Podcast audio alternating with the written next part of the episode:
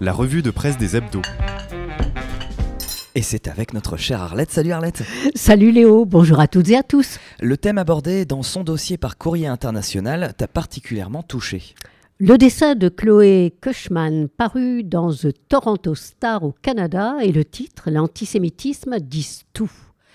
Claire Carrard précise dans son éditorial L'onde de choc de la guerre entre Israël et le Hamas s'est propagée partout dans le monde, et l'une de ses conséquences les plus visibles ces dernières semaines est une explosion des actes à caractère antisémite, notamment en Europe. Alors faire porter aux Français de confession juive la politique militaire israélienne, après avoir fait porter la responsabilité des attentats islamistes aux Français de confession musulmane, bah, c'est un grand classique des racistes de tous bords, non? Bon, alors Claire Carrard continue. Ces actes réveillent une mémoire douloureuse et suscitent partout des réactions compréhensibles. Nous avons peur, titre de son côté Der Spiegel, dans son éditation du 28 octobre, en publiant de nombreux témoignages de juifs traumatisés par la montée des actes antisémites en Allemagne. Le Spiegel n'est pas le seul média étranger à avoir consacré une large place à ce retour de l'antisémitisme à sa manifestation à visage découvert plutôt. L'hebdomadaire tchèque respecte. Le New York Times, le site Politico qui s'est rendu dans le quartier de la Petite Jérusalem à Sarcelles. Tous insistent sur la peur que ressentent les Juifs d'Europe, du jamais vu depuis la Seconde Guerre mondiale. Face à la gravité de la menace, nous avons choisi cette semaine, dit-elle, de faire entendre des voix de la communauté juive relayées par la presse étrangère, celle d'Ivar Butterfass Frankenthal, longuement citée par Der Spiegel, qui s'est donné pour mission de raconter son expérience de survivant du nazisme, et dont la dernière conférence s'est déroulée sous surveillance policière. Celle d'Erwin Chemerinsky, doyen de la faculté de droit de l'université Berkeley en Californie, qui ne se remet pas de la violence qu'il a pu constater sur les campus américains. Celle encore de Tanya Gold, journaliste britannique, qui s'étonne, dans The New Statesman, du silence assourdissant de ses amis progressistes. Mais c'est ainsi, écrit-elle, la judéité est entre autres choses une éternelle cérémonie du souvenir, des mots à ne jamais oublier. Et moi, moi, je vous supplie de ne pas oublier ce qui se cache derrière ces actes. Ils ravivent aussi les images vues et revues tant qu'elles en étaient usées. Celle de Shoah, le film de Claude Lanzmann, celle de la liste Schindler de Steven Spielberg ou encore la photo de Pierre Petit, du petit garçon de Varsovie. Alors le courrier n'oublie certainement pas ce qui se passe à Gaza, mais, et c'est à lire à la page 6 de la page 6 à la page 12, c'est une guerre sans témoin. Le 4 novembre, Tsahal a invité une poignée de journalistes, dont Ronan Bergman du New York Times, à l'accompagner pendant quatre heures dans le Nord. Un voyage encadré de très près, car, comme le déplore la Libre Belgique, une autre sale guerre se joue actuellement, celle de l'information, alors que le sang coule à flot et avec lui des ruisseaux d'amertume, de rage et de haine, la presse est dans l'incapacité de rendre compte de ce qui se passe à Gaza. Mais des témoins témoignent de ce qu'ils subissent, des photos arrivent vérifiées autant que cela est possible. La lecture de Télérama t'a donné le vertige. Surtout la lecture du dossier Bienvenue dans la manipulation.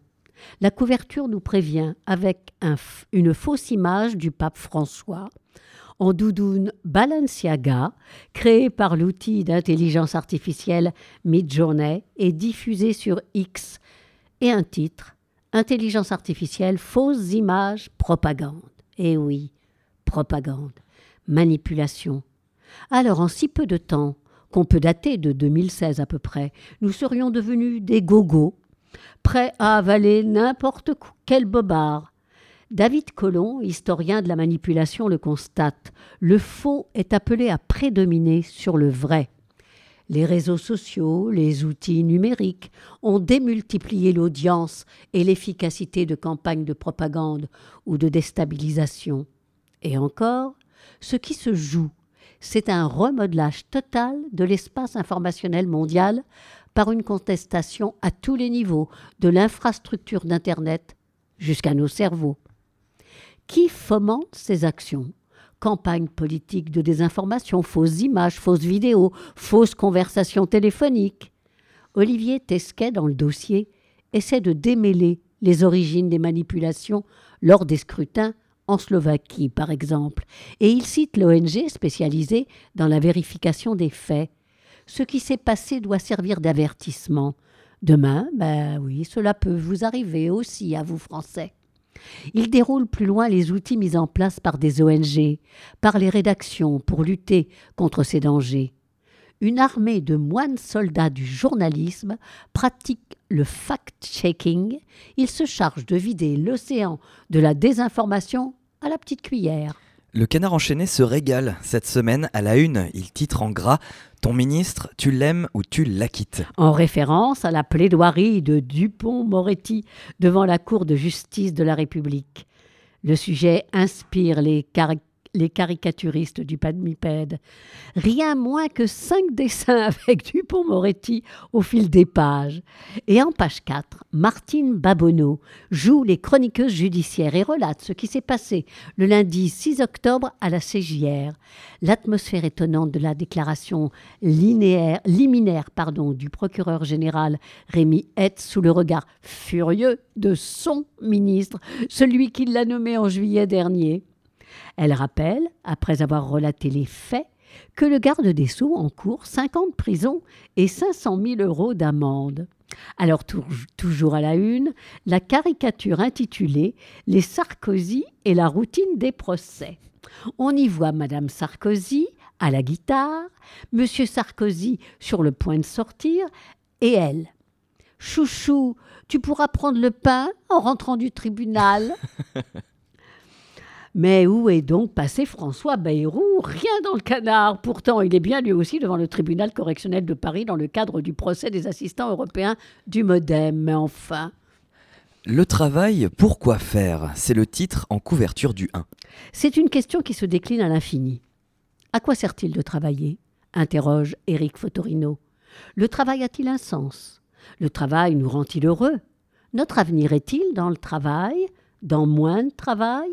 Où le travail est-il sans avenir parce que l'intelligence artificielle, l'automatisation ou le revenu universel viendront demain le vider de sa substance? Autant de questions. Chacun et chacune à sa manière, les intervenants de la semaine y répondent. D'abord la journaliste Florence Aubnas.